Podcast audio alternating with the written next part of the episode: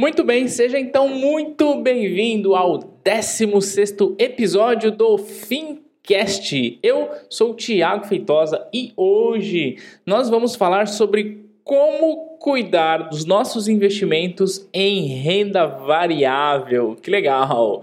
Bom, esse tema é uma sugestão do nosso grupo e para começar, eu quero agradecer o pessoal que sugeriu e você que não entrou no nosso grupo do Fincast no Facebook. O que, que você está esperando? Faz isso agora. Vai lá no Facebook e digita Grupo Fincast. Nós temos um grupo secreto, tá bom? E eu tenho um acordo aqui com você que me ouve que você não pode convidar ninguém para participar do grupo. Você pode e deve compartilhar o Fincast. Porque eu quero que juntos nós consigamos criar um grupo homogêneo que saiba exatamente o que está participando ali do grupo, sabe? Então, Dessa forma a gente consegue meio que filtrar quem não está alinhado com o nosso objetivo aqui. Então a ideia é compartilha muito Fincast, compartilha uma, duas, três, quatro, mil vezes à vontade, tudo bem? E aí, à medida que os seus amigos forem ouvindo o Fincast, eles vão entrando no nosso grupo que já nasceu ali algumas discussões muito boas, tá bom? Então, vai lá no Facebook, Grupo Fincast, que eu autorizo você e a gente vai discutir por lá também. O tema de hoje nasceu lá no grupo por sugestão dos ouvintes, então a gente vai bater um papo sobre isso, sobre renda variável. Antes eu quero agradecer aqui aos nossos patrocinadores. ah, que legal, né? Bom, você que me ouve sabe que você é um patrocinador do Fincast e você tem uma missão que é multiplicar a educação financeira no Brasil e no mundo. Então, qual que é a sua missão? É simplesmente compartilhar o Fincast, corrente do bem, porque assim a gente vai conseguir ter mais pessoas educadas financeiramente e com o tema de hoje, você vai perceber que a importância da educação financeira, ela vai além, muito além de você simplesmente investir dinheiro para cumprir os seus objetivos, você simplesmente é, fazer com que o seu dinheiro multiplique para garantir a sua aposentadoria ou coisa nesse sentido. Vai muito além. Você estar bem educado financeiramente é uma questão de utilidade pública a boa educação financeira dos cidadãos podem sim transformar a situação do nosso país e você vai ver ainda nesse episódio. E eu quero lembrar que o Fincast é o único podcast que você ganha dinheiro para ouvir. É isso mesmo. Aqui a gente discute coisas que ajudarão você a administrar melhor sua grana e, consequentemente, colocar um lucro no bolso. Então, vamos lá. Bora ficar rico.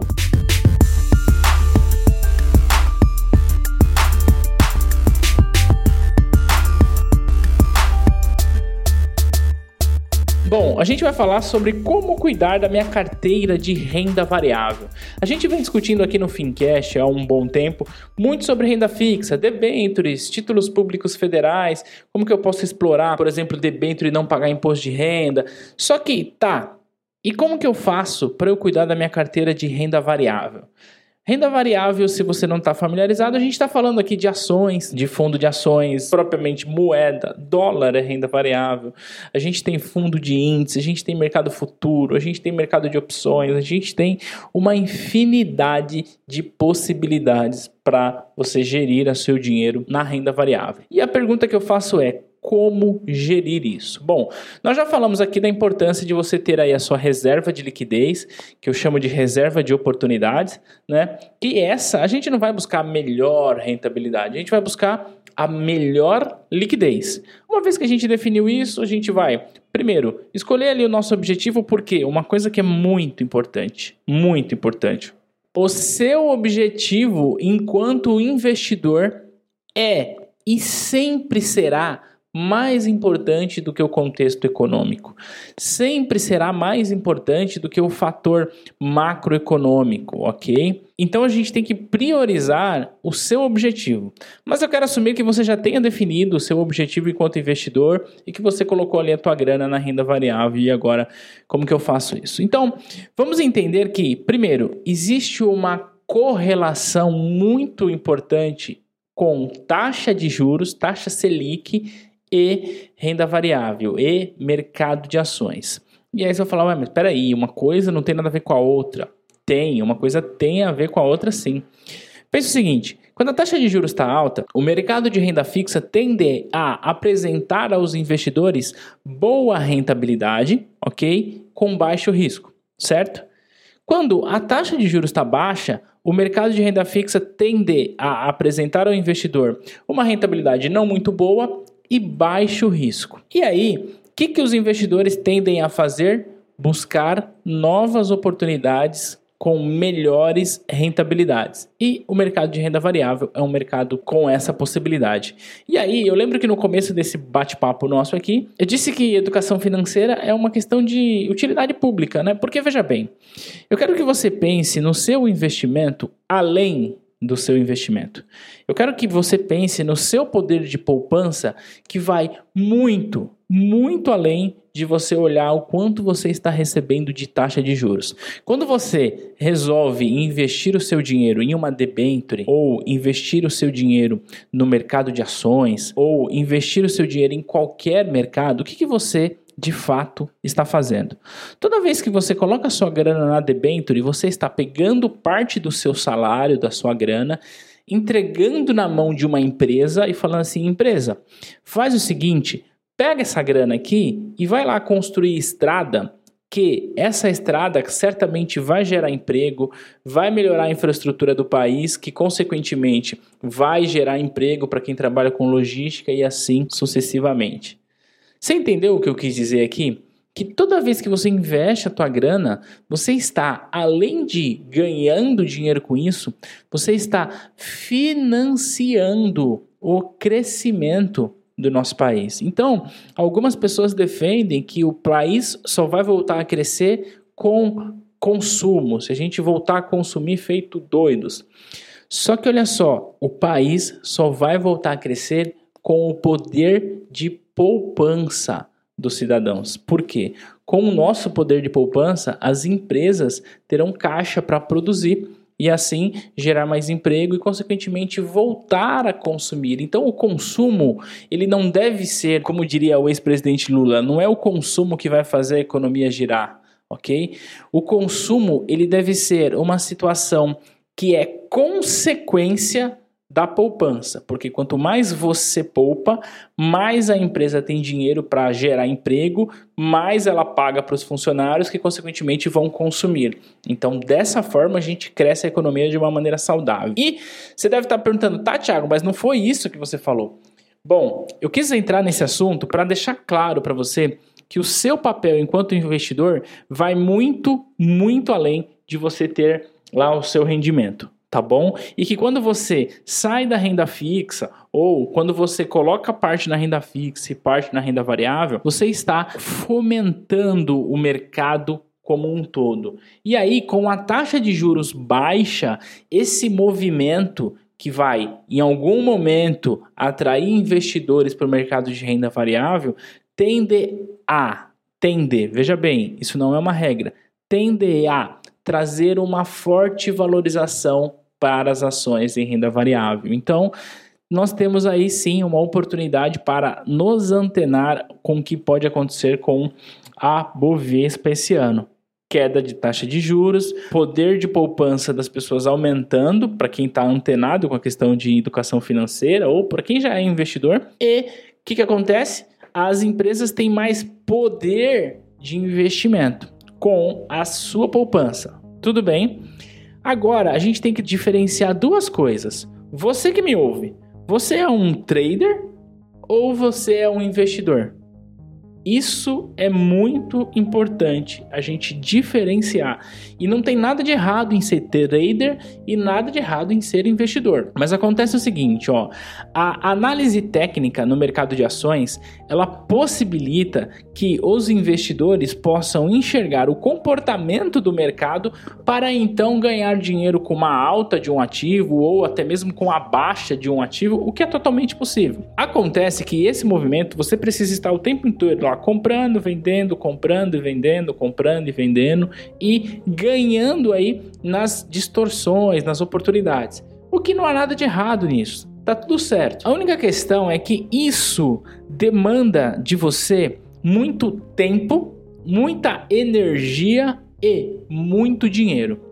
E a maioria, 99,99 para não dizer 100% de quem ouve o Fincast, nós estamos falando de pessoas jovens que a sua maior fonte de renda vem do seu trabalho e não do mercado financeiro.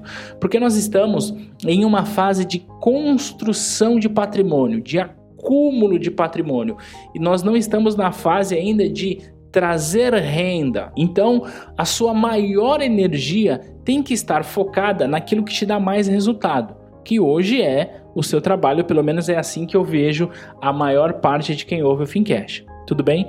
Portanto, você não tem tempo, você não tem energia e talvez não tenha a grana para ser um trader, para ficar comprando e vendendo, comprando e vendendo. E aí você vai falar, Thiago, mas precisa de muito dinheiro para fazer isso? A questão não é o quanto você opera, a questão é o quanto você paga para operar.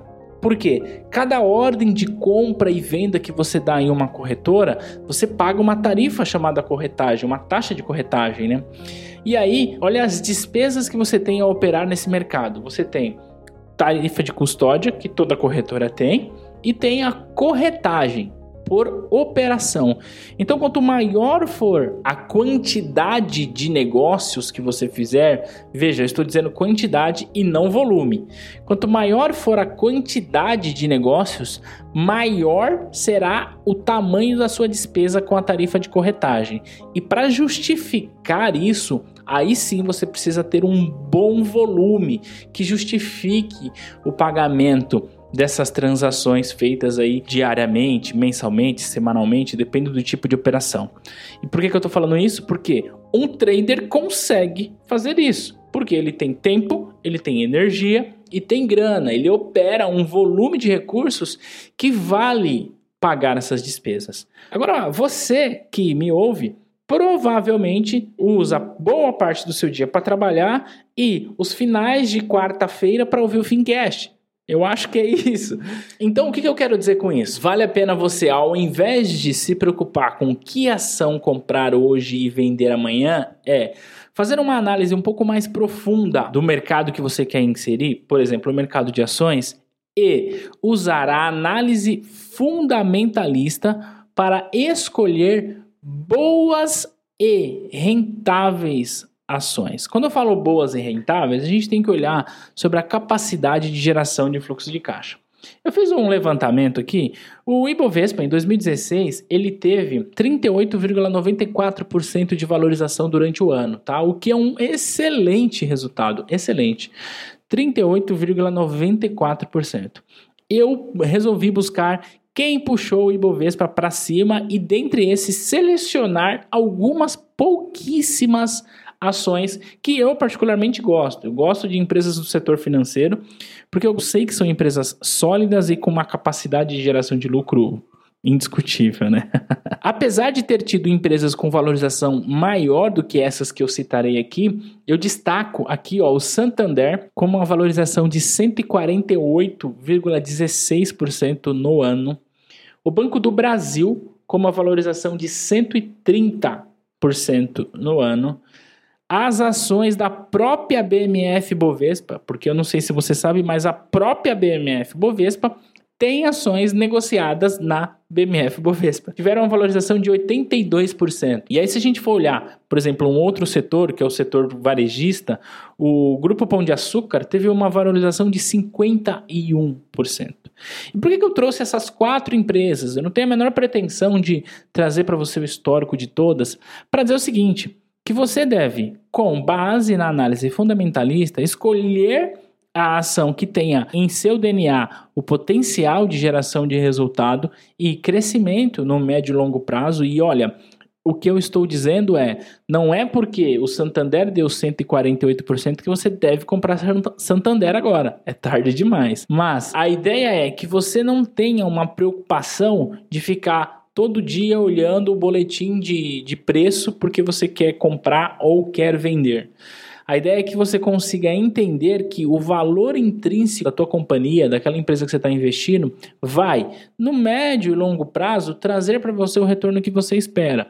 E, obviamente, que você não vai colocar a grana lá e esquecer. Você, ao invés de acompanhar o boletim de preço, né? O seu home broker, ao invés de acompanhar o seu home broker, você deve acompanhar o balanço da companhia, a projeção da companhia, o PL da companhia. Então, a gente está falando aqui de uma análise que vai proporcionar a você, investidor jovem, assim como eu, um crescimento no médio e longo prazo sem gastar dinheiro com corretagem, sem ter que ficar preocupado que o preço caiu, que o preço subiu, que o preço vai cair, porque esse não é o momento de quem está acumulando patrimônio. Tá? Então a ideia é, já que você quer ter 20% de renda variável, coisa que eu acho bem legal e vale muito a pena, a ideia é, antes de mandar operar, calma, aonde eu vou colocar o meu dinheiro? Naquela que está valorizando porque os gráficos mostram isso? Não. Eu respeito a análise técnica e eu sei que a análise técnica funciona e bem, mas para quem tem uma visão de médio e longo prazo, eu sou 100% fundamentalista tá bom? E aí, reforço, sem demérito nenhum a quem é trader, sem demérito nenhum a quem gosta de análise técnica para tomar decisão, porque eu sei que ela funciona. Só que a longo prazo eu prefiro investir a minha grana em empresas que me apresentam um potencial de crescimento. E eu quero mais é que elas tenham o meu dinheiro para gerar muito emprego e fazer com que a empresa cresça, o Brasil cresça e todos nós possamos ter esse resultado. Tudo bem? Veja, hoje o nosso bate-papo acho que foi bem rápido e a minha intenção aqui, resumindo tudo, era: você sim vai cuidar da sua carteira de renda variável, porém, sem estar bitolado, sem estar preocupado porque o preço hoje caiu e amanhã vai subir e depois vai cair de novo. Porque isso é para você que quer viver de trader. E ser trader é diferente de você ser um investidor que está preocupado em acumular patrimônio. Não que seja errado, mas é diferente. Porque o trader quer ganhar dinheiro com as oportunidades do momento. O investidor de médio e longo prazo, ele quer comprar e segurar. Ele não quer ganhar dinheiro com a oportunidade do momento, ele quer acumular patrimônio. Esse é o lema do Fincast: acumular patrimônio. Então, escolha boas companhias, boas ações, faça uma análise, vamos colocar essas ações no grupo do Fincast, vamos discutir essas ações para ver se vale a gente colocar o nosso dinheiro ao longo de 2017, 2018 e ok, deixa ela valorizando que no tempo de colher ela, com certeza nós teremos bons resultados. Tá bom? Podemos então assim finalizar mais um Fincast, mais uma quarta-feira. Estou bastante feliz por você estar aqui comigo e eu quero reforçar: o nosso grupo do Fincast está indo devagar e quando nós chegarmos a 50 participantes neste grupo, eu vou gravar uma aula em vídeo ensinando como fazer marcação a mercado de um título de renda fixa para você poder especular e ganhar mais do que ele está acordado? Como que você pode entender que um título, uma LTN, pode pagar 20, 30% ao ano através da marcação a mercado? E eu vou gravar um vídeo mostrando isso matematicamente quando o nosso grupo tiver 50 membros. Portanto, vai lá no Facebook agora, grupo Fincast, vamos encher o grupo e gravar a aula de marcação a mercado e por hoje é só, vamos lá, escolher boas companhias e ó, deixa a grana trabalhando e vamos dedicar a nossa energia com aquilo que nos traz mais resultado hoje. Tá bom? Nós nos falamos durante a semana lá no grupo e na próxima semana aqui no podcast. Um grande abraço e tchau, tchau.